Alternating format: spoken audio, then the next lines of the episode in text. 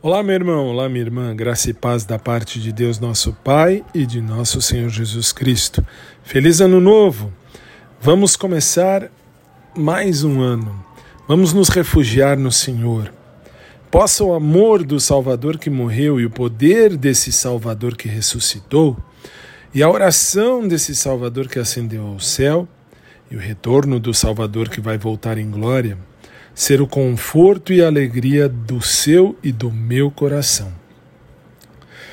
E hoje começamos aí mais um ano. Você teme as coisas que possivelmente venham a acontecer nesse novo ano? Faça como todos os que têm fé no Senhor.